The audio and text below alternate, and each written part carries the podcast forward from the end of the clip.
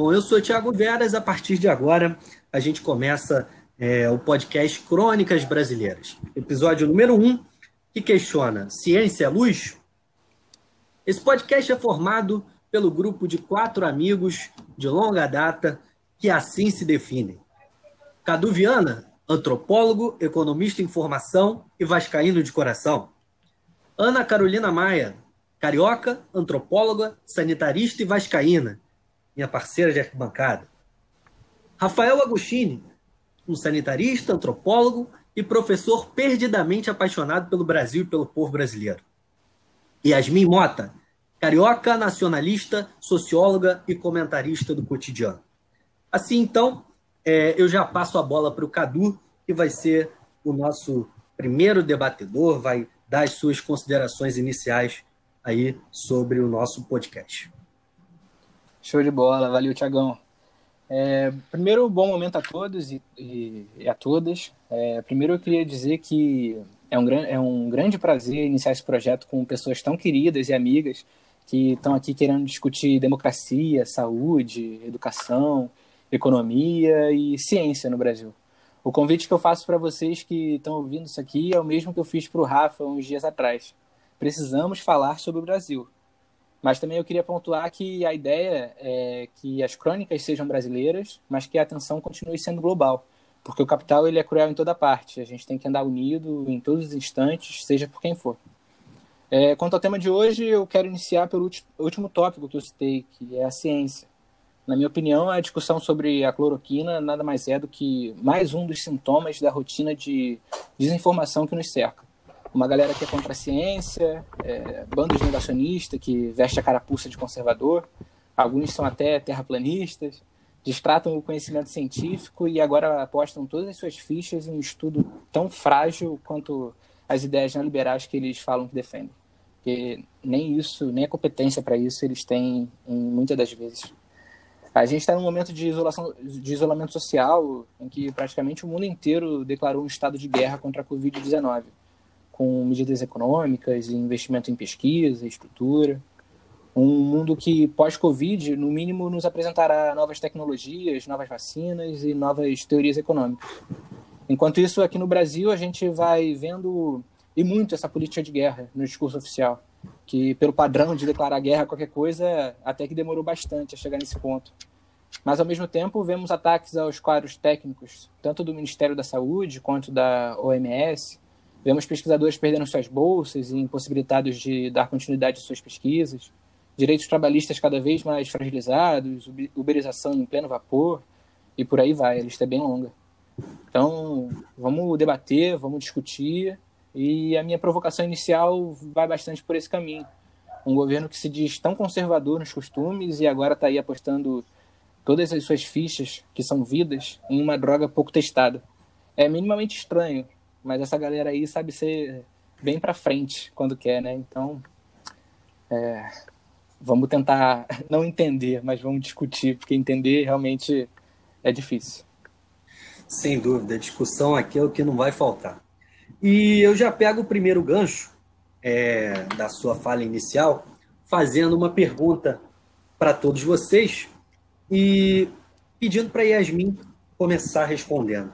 Como é que vocês avaliam a passagem de Luiz Henrique Mandetta à frente do Ministério da Saúde. Afinal de contas, a gente não poderia começar o dia de hoje, no nosso podcast, nosso primeiro episódio, uma pergunta diferente. Né? Hoje, sem dúvida, a grande notícia do dia foi a demissão do ministro Mandetta, é, que já vinha né, se arrastando ao longo dos dias.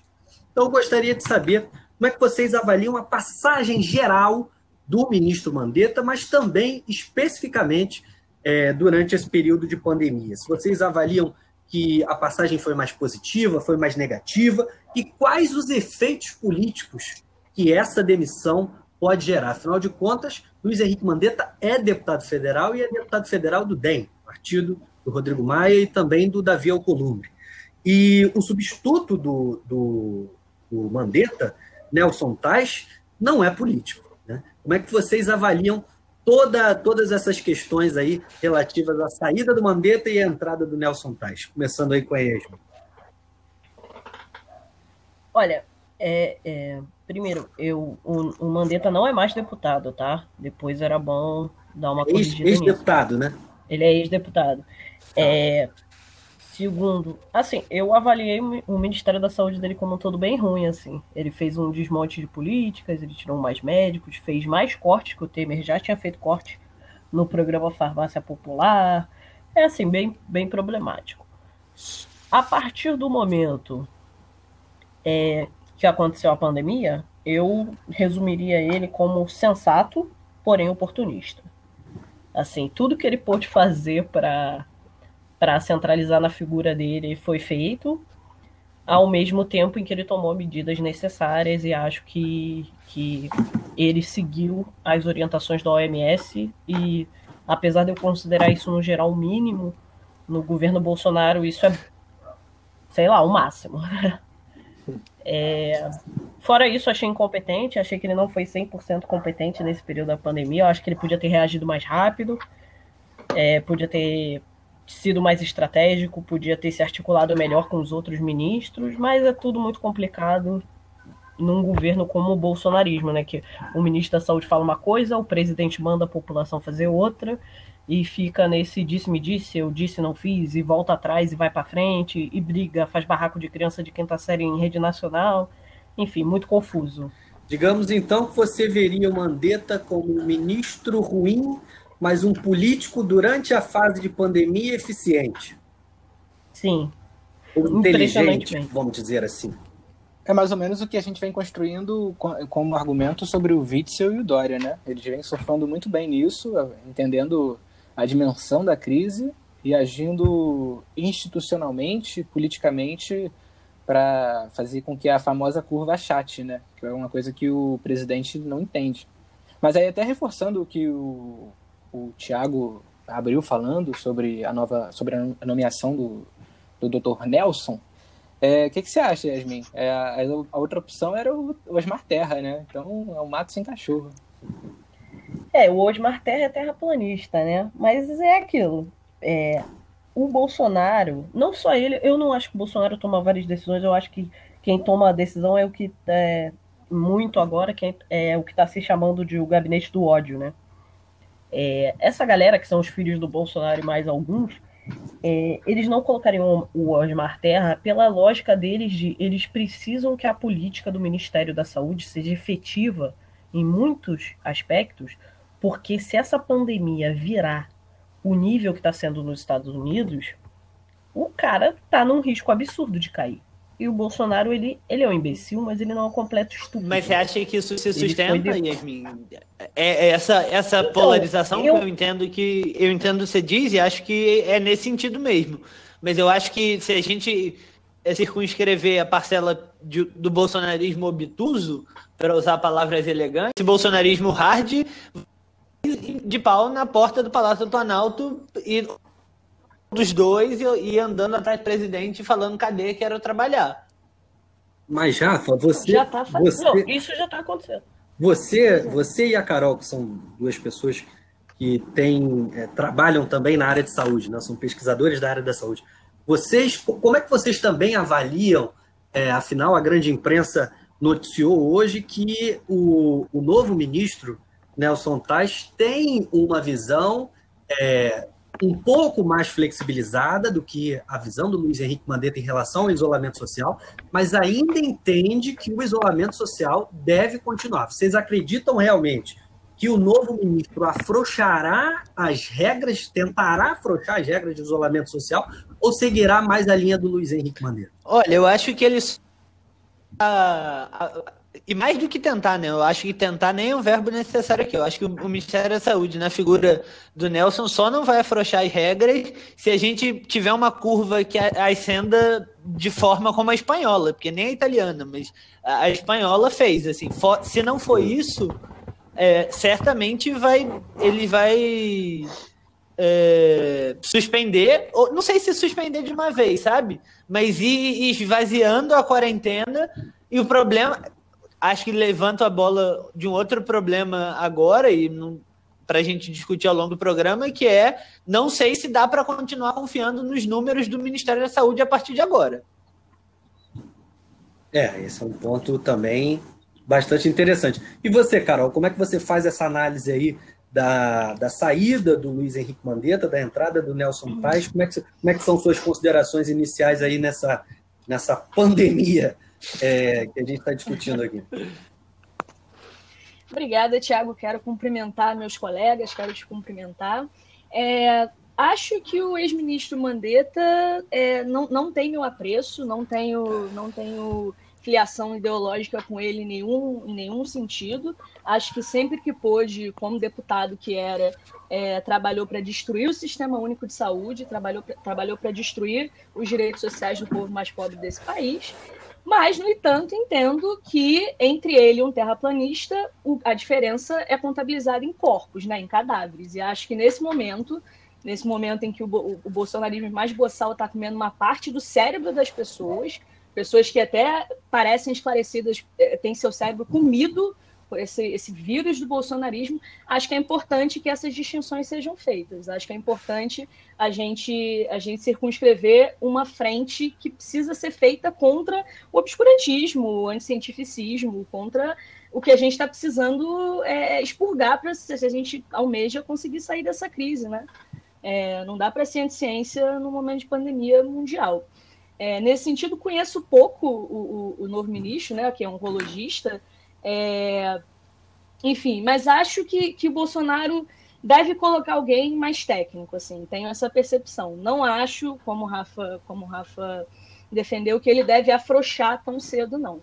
Mas aí acho que faz parte do jogo duplo do presidente, né? Você coloca uma, uma equipe técnica que faz as coisas e aí é, é, na rede social defende outra coisa e fica essa guerra de informações. E aí é, acho que ele ter, corre o risco até de capitalizar na frente, caso a gente consiga de fato achatar a curva, consiga é, controlar minimamente a, a pandemia. É, e, e, acho que um, um dado que vale, que, que, vale colocar na discussão é que, pelo menos hoje, né, é, de acordo com uma decisão do STF, os estados e municípios têm autonomia em relação a, ao afrouxamento ou não das suas próprias regras de quarentena. Né? Então, a, a política do, do, Ministério da Saúde seria, pelo menos hoje, um, um, norte, né? seria mais no sentido de um direcionamento. É, afinal, é, essa garantia por parte dos municípios e por parte dos estados estaria respaldada pela lei segundo a interpretação liminar do STF.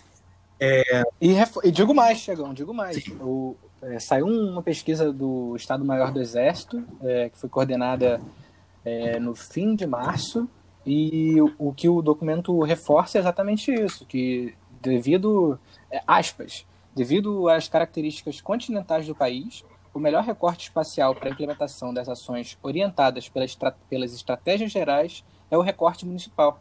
Está reconhecendo que o Brasil, é, assim como os pou, poucos países que a gente pode pegar, Estados Unidos, China, Rússia é, tem dimensões continentais, e a abordagem ela é diferente. E na China, o que a gente viu foi uma abordagem exatamente nesse sentido, de isolar o, a primeira cidade que foi o ponto, o epicentro da, do, da Covid.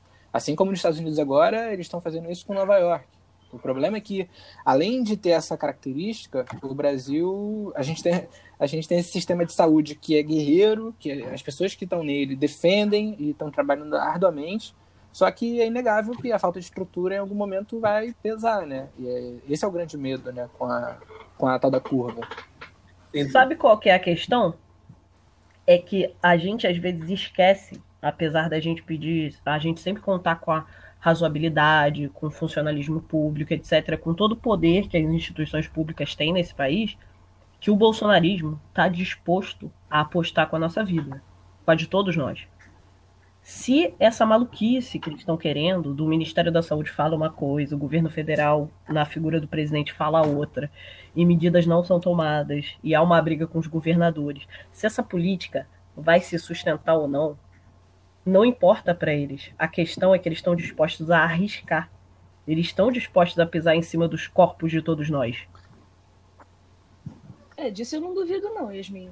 Eu só acho que eles vão perder muito politicamente quando as mortes começarem a aumentar e quando as pessoas começarem a serem demitidas e começarem. Já estão, né? Mas passar fome, enfim.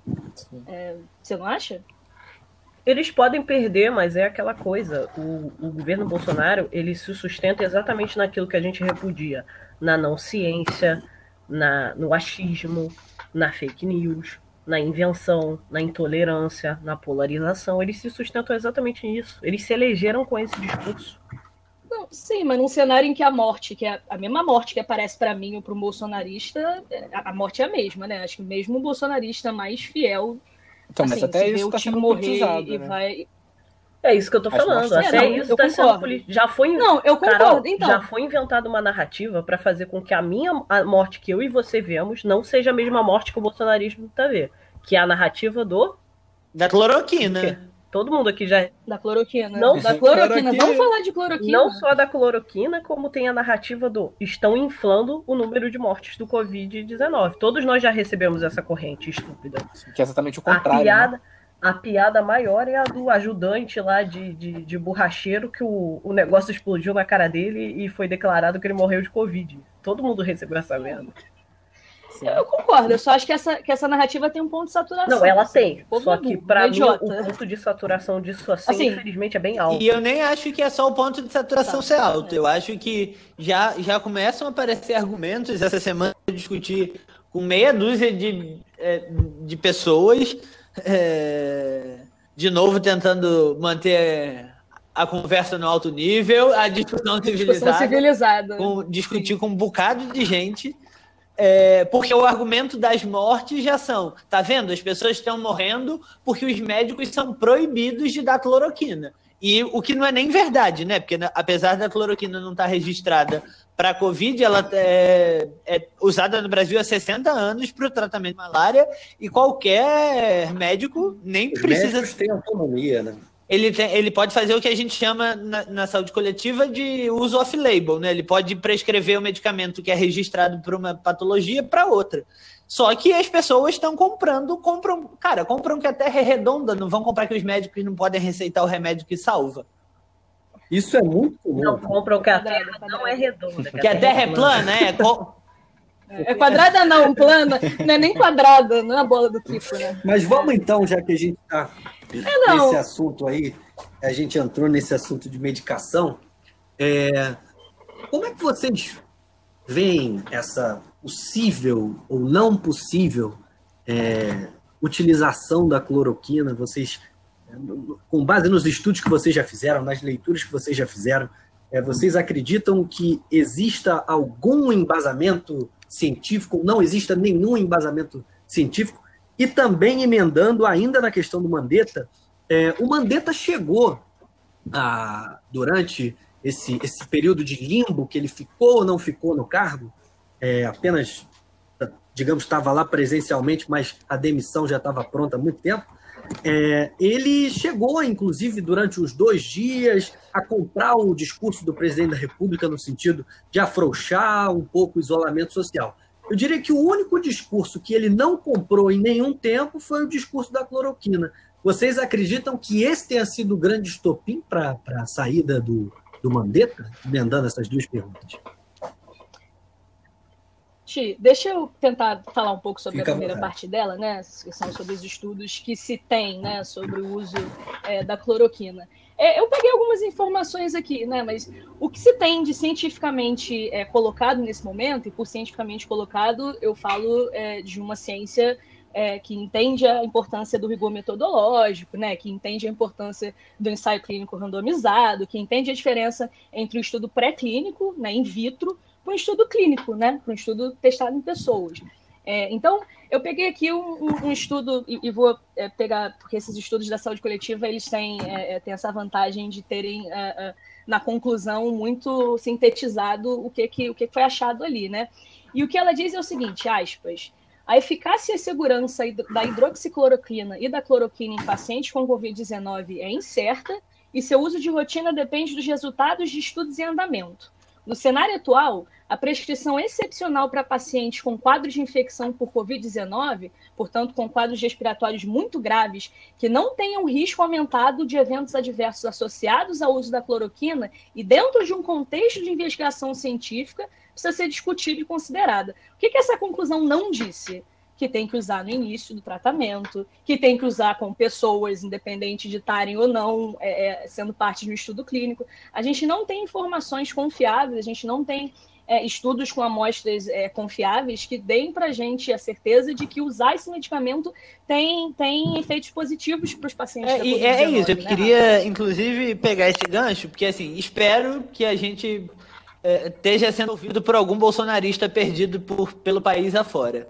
É, então, eu acho que é importante fazer uma diferenciação, porque o argumento clássico que eles poderiam apresentar diante desse, dessa, dessa ponderação da Carol, baseado em um estudo científico importante, é que diversos infectologistas, entre ele o, o Dr. Davi Uipe, aqui de São Paulo, é, o próprio Roberto Calil, estão é, usando a cloroquina em si mesmo. Então, por que, que eles, que são médicos, se autoprescrevem e fazem a administração da cloroquina para si, a gente está aqui ponderando que talvez não seja a melhor saída.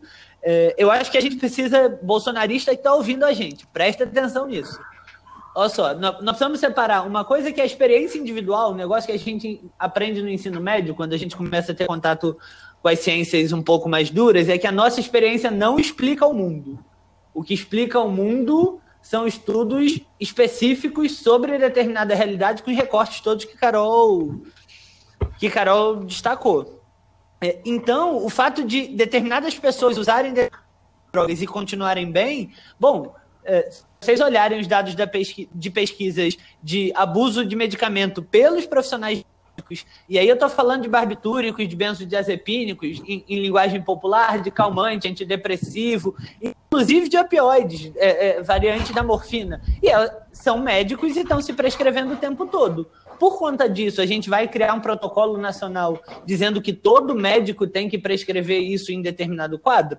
Não. Cada profissional que arque com as consequências das prescrições que fizer. Que acha que a cloroquina é bom, vai lá e prescreve. Só que tem que arcar com os custos de fazer isso fora do consenso nacional e, inclusive, internacional. Inclusive porque isso tem efeitos é, é, do ponto de vista da biologia que são perigosos, né, gente? A gente não pode administrar um, um medicamento é, é que não está melhor colocado do ponto de vista científico. Porque, bom, se a gente descobre daqui a um tempo, usando a BES em massa, que ele não é o, o, medicamento adequado, a gente cria um super vírus, né? A gente cria é, biologicamente coisas muito complicadas gente, de lidar eu, futuro, né? Eu então, sinceramente estou assim, achando que essa discussão da cloroquina está sendo colocada como debate público da população é a prova de como aqui no Brasil a gente tem um problema farmacêutico. A gente tem um problema farmacêutico muito grande nesse país, que as pessoas acham que elas simplesmente podem ir no Google, verificar os sintomas delas e aí elas vão na farmácia e compram medicamentos. As pessoas fazem isso aqui. Isso é um problema enorme. Esse debate sobre se um medicamento é para ser utilizado, não é para ser utilizado, é um debate que é para ficar dentro da área da saúde. Exatamente. Eu não estou defendendo aqui que a população seja rebanho, mas eu acho que tem horas que a gente precisa parar com esse negócio de achar que a burrice individual das pessoas pode ser trazida a debate. Entendeu? Não, e que todo mundo pode fazer ciência, assim, gente. Quem faz ciência é cientista, Exato. sabe? Ainda assim, mais falar e cada um na sua é área é todo mundo que pode fazer ciência. cada um na sua área específica. É isso. E você, Cadu, como é que você vê isso? Cara, eu... cara, eu vejo com preocupação, né? Porque tem isso, é, a gente está nessa busca por um remédio que antecipe os cuidados, porque uma vacina nesse momento é algo. É, os prazos não, não condizem, né? Dizem que o processo natural de uma vacina é percorrer dois anos de testes e é, questionamentos, artigos que são submetidos, tem toda uma discussão científica antes daquilo é, de fato virar algo. Então, até essa, essa parte é, dos testes in vitro, hoje, hoje não, ontem divulgaram que o, o governo vai fazer uma pesquisa com 500 indivíduos em sete hospitais pelo país para testar uma nova droga que in vitro teve 94% de êxito. A cloroquina in vitro também ela é bem promissora, só que é, o, o, que vale é o teste em humanos. Agora saiu um estudo conduzido por brasileiros que está sendo até elogiado lá fora. Eu li um artigo do Financial Times sobre isso e os médicos americanos reconhecendo a importância do estudo, que finalmente teve algo com uma metodologia minimamente é, construída e, e, pública. E eles testaram 81 pacientes nesse, nessa, com a, com a dosagem de cloroquina, é, uns, a, um grupo com uma maior dosagem, outro com uma dosagem mais baixa, e o resultado foi que após seis dias de pesquisa, 11 pessoas tinham vindo a óbito. Então, eles encerraram essa parte da pesquisa. É um dado. É, o governo está usando uma pesquisa que está sendo muito questionada lá fora. É, no geral, os governos não estão considerando a sério isso. Ninguém está é, restringindo as, os testes e as pesquisas com a cloroquina. Mas não é a solução mágica, sabe? Acho que é isso que falta ficar claro no debate. Aqui, a gente, é, nós temos nossas áreas de estudo, uns vão para a saúde, mas mesmo assim não são biólogos nem, nem médicos. Então, o que a gente está fazendo aqui é tentar trabalhar com fatos. E o fato é, não tem nada provado ainda. É, é um, é um medicamento que não dá a segurança da gente testar em, na grande massa. Hoje em dia, é mais ou menos o que, Rafa, o, que o Rafa falou. É, eu tenho um amigo que veio pedir para a gente divulgar uma mensagem é, procurando pela cloroquina, porque a, a, irmã dele precisa tratar lupus, que é o que a cloroquina de fato trata. Então, as pessoas estão indo nas farmácias comprar para tomar por precaução. E, é e ela não conseguiu encontrar nas farmácias? Ela não conseguiu, isso no Rio de Janeiro. Ela não conseguiu. E a gente. É porque cloroquina não pede receita. Agora né? pede, agora pede. Então, só... De... É, depois... depois que as pessoas já esvaziaram é isso, depois, mais tanto, tanto que essa atitude, essa atitude do governo de ontem, é, falar sobre esse estudo que vai ser conduzido, é, é difícil, né? A gente sempre fica com muitas dúvidas com qualquer declaração do governo. Mas pelo menos nessa parte eu acho que foi uma decisão acertada. Já que vamos falar sobre isso, já que vamos falar que um estudo vai ser desenvolvido, é, não vamos é, divulgar o nome da substância. Até porque eles mesmos estão é, falando que o êxito in vitro foi magnífico, que é uma droga barata, que o Brasil consegue produzir em larga escala. E essa parte de produção é, é uma coisa que me, me toma muito, porque cada vez mais a gente está vendo a dependência da, do Estado brasileiro de insumos é, estrangeiros. A gente não, a gente desindustrializou o país, perdeu setores é, estratégicos e agora a gente está vendo aí só uma pontinha só. É, acho é. que conforme essa pandemia for andando, esses buracos, esses rombos na estrutura vão aparecer. E aí vai ser a hora dos convertidos, né? Sejam é, economistas, sejam é, infectologistas que estão aí tentando defender esse estudo. Mas é, em algum momento eles vão ter que abrir a, a cabeça e pensar, não, é isolamento social, é isso que está sendo provado cada vez mais. É, as, os, os países que estão retornando à atividade social e econômica minimamente passaram por um lockdown, que é, é, a gente não está num lockdown ainda. Até se a gente vê as estatísticas dos estados, São Paulo está lutando para conseguir manter 60% de isolamento.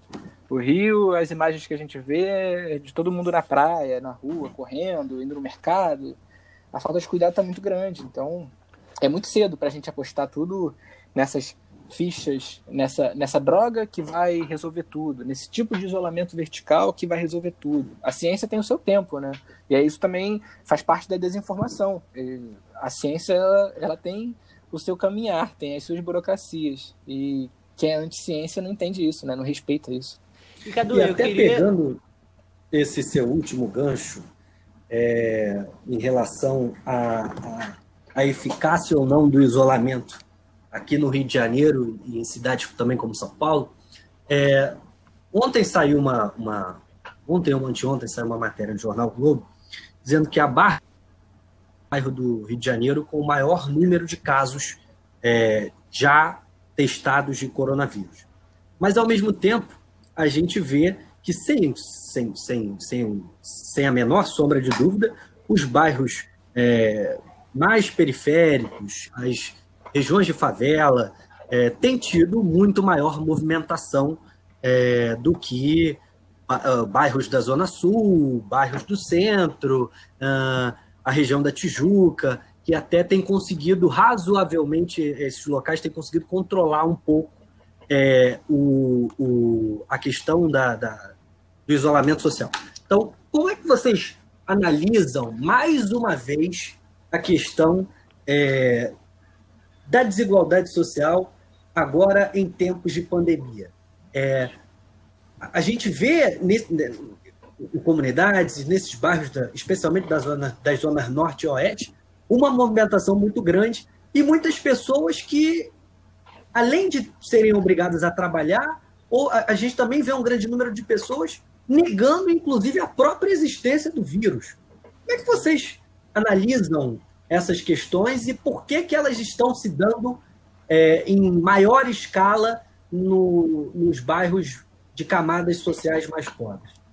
Eu quero só, eu quero passar a foice e o martelo aí para o próximo, mas Sim. eu queria deixar, só fazer um comentário de um dado que é. saiu uma, um estudo nos Estados Unidos. É, eu li a reportagem sobre esse estudo dizendo que é, o Covid-19 ele já afeta mais a comunidade negra do que os outros grupos, grupos sociais. Aqui no Brasil, no Rio, a gente já está tendo dados de que um a cada três é, é, de, detectado, detectado, como é que se fala, é, identificado com, com Covid-19 tem algum tipo de recorte, seja social ou de raça. Então, é um problema mesmo. É, é professor Richard Parker, professor é, Columbia, aposentado engano, né, certamente, não sei. Titular aposentado certamente. Titular. Aposent... Ele tem é isso. Ele tem, ele é antropólogo também, tem uma frase muito boa que a época é, da, da explosão da pandemia de, de HIV AIDS ele utilizou, mas que eu acho que é perfeitamente aplicável para esse contexto. Diz ele que o vírus Perfeito. circula nas fissuras da sociedade, né? Então é, não, é, não é como se as desigualdades é, não acentuassem questões de saúde, né? Não é como se não tivessem também correlacionadas à capacidade é, dos sujeitos de se manterem sadios, né? A gente pensa que, por exemplo, bom, eu consigo aqui no meu apartamento manter o isolamento social dos meus pais, que estão no quarto deles ou na sala. Agora, se a gente pensar é, numa família que mora numa favela, numa casa pequena, que é um cômodo, às vezes dois, é, é, e muita, muito mais gente, é, é, muito difícil a gente querer também transpor todas essas, essas medidas preventivas como se os corpos não fossem marcados e atravessados é, por esses marcadores, né, que, que definem se você consegue ou não, portanto, é, fazer o isolamento, né? Se você consegue ficar a dois metros de distância é, da pessoa com quem você mora. Acho que a gente. Fala.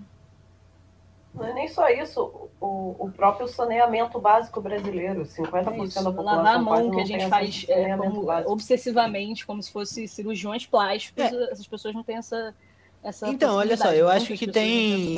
É, coloca duas questões para gente sobre a desigualdade e os impactos disso e, e sobre a crença. Né? Eu, eu, concordo muito com isso que as meninas estão falando, é, só que eu acho que esse é um debate para a gente fazer agora com, com reflexo para amanhã. Infelizmente, a gente não vai conseguir levar hoje para as comunidades que não têm saneamento básico, fazer é, grandes obras e levar saneamento para lá. Assim.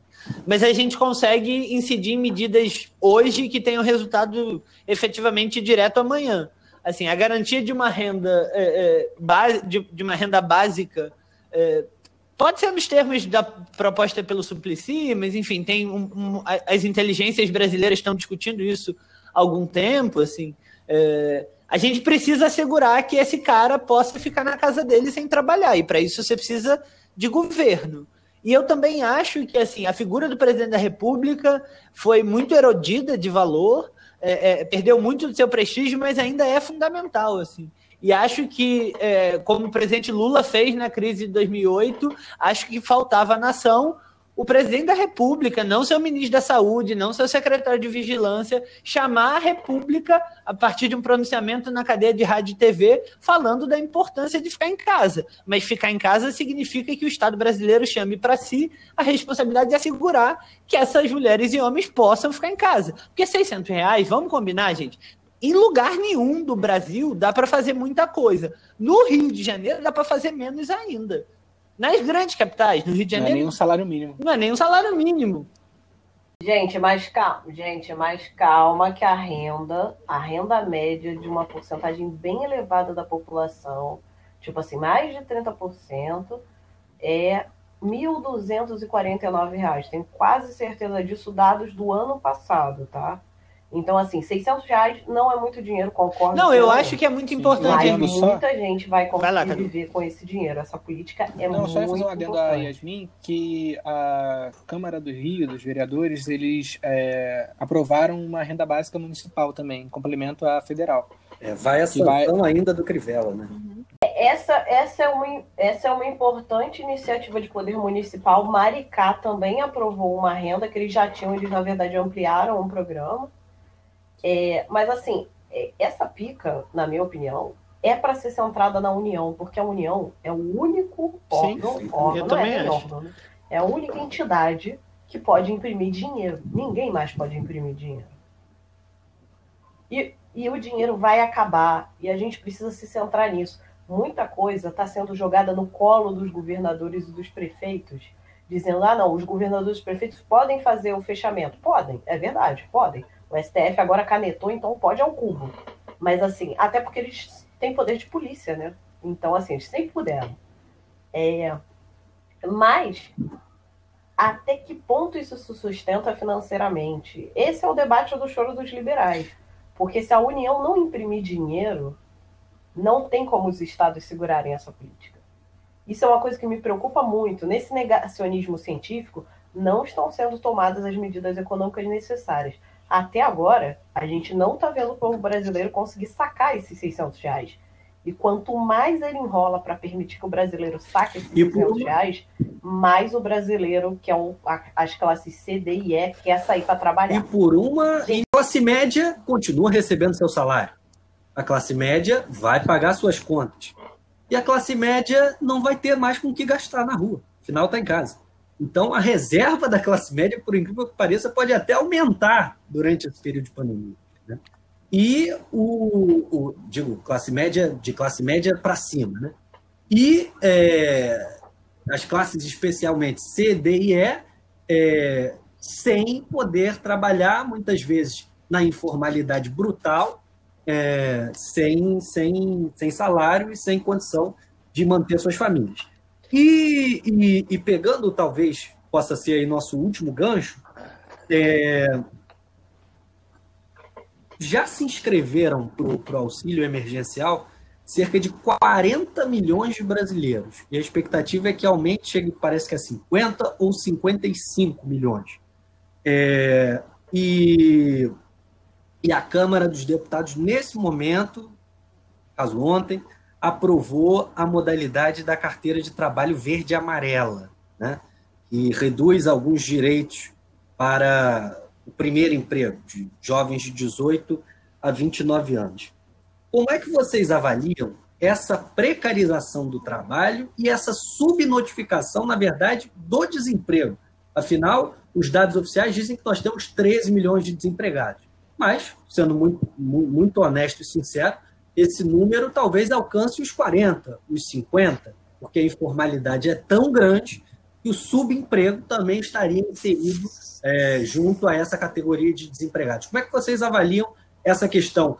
Justamente neste momento em que talvez a proteção precisasse ser maior, a Câmara dos Deputados foi em sentido contrário e restringiu alguns direitos é, no, no, no âmbito da carteira de trabalho verde e amarelo.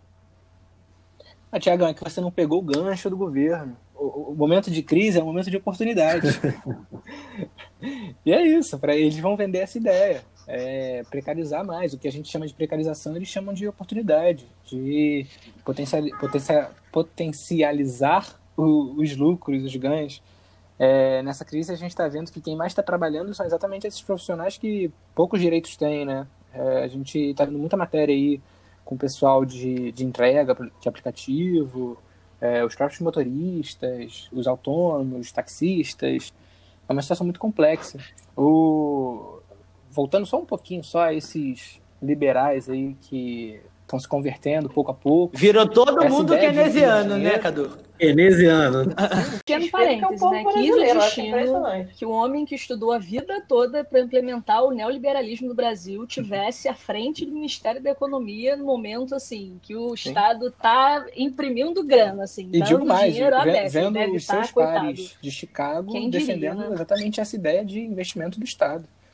É, a- a no- o, o senso comum do É debate isso. econômico ele já, se já joga tudo para uma conta de, de inflação e agravamento de déficit, crises. Só que é exatamente o que eu acho que foi a Yasmin que, que citou. A galera tá ganhando dinheiro e tá botando embaixo do colchão, tá botando na poupança. Esse dinheiro estocado ele não é interessante para nenhuma esfera do, do Estado.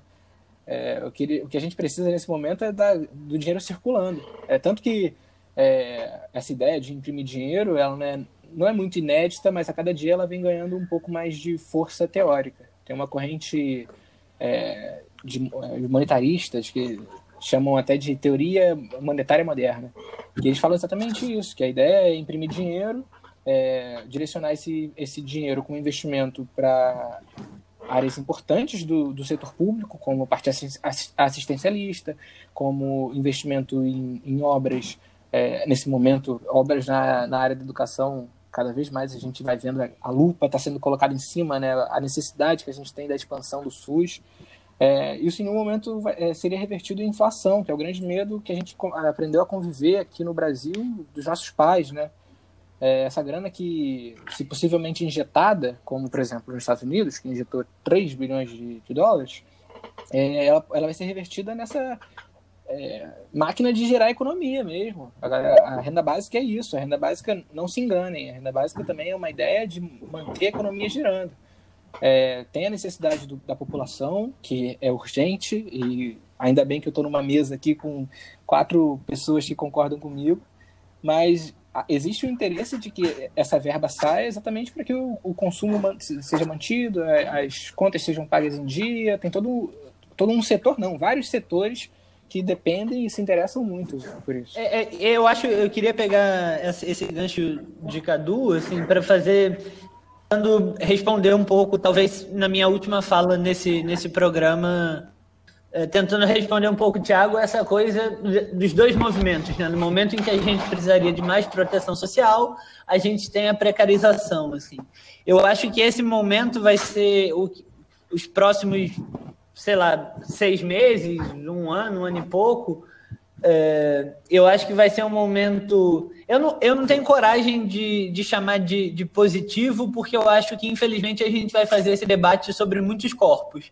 Então, eu acho que vou chamar de fértil, que é de voltar a discutir com quanta, quantas pessoas vocês conhecem, cada um de vocês que está sentado aqui, ou vocês estão ouvindo a gente, que estão trabalhando em coisas uberizadas, seja no Uber mais estrito senso, ou no Uber Eats e as variáveis, e esses milhões de Ubers de serviços outros que já tem disponíveis, e eu acho que a gente vai vulnerabilizar e esgarçar o tecido social de tal forma que a gente, se tiver um mínimo de competência, e aí eu é, é, não estou falando de esquerda ou de direita, eu estou falando de alguém que tenha verdadeiro amor pelo Brasil e, e consiga falar com as pessoas, tá chegando um momento em que é mais fácil falar agora, e eu acho que no próximo ano e meio, do que foi em 2018.